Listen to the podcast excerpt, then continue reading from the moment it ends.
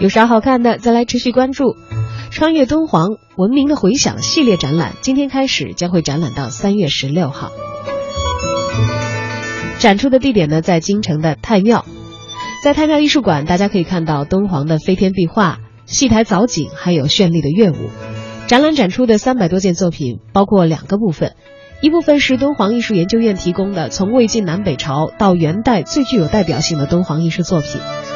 另一部分是中央美术学院美术馆所藏的现代美术名家的经典临本。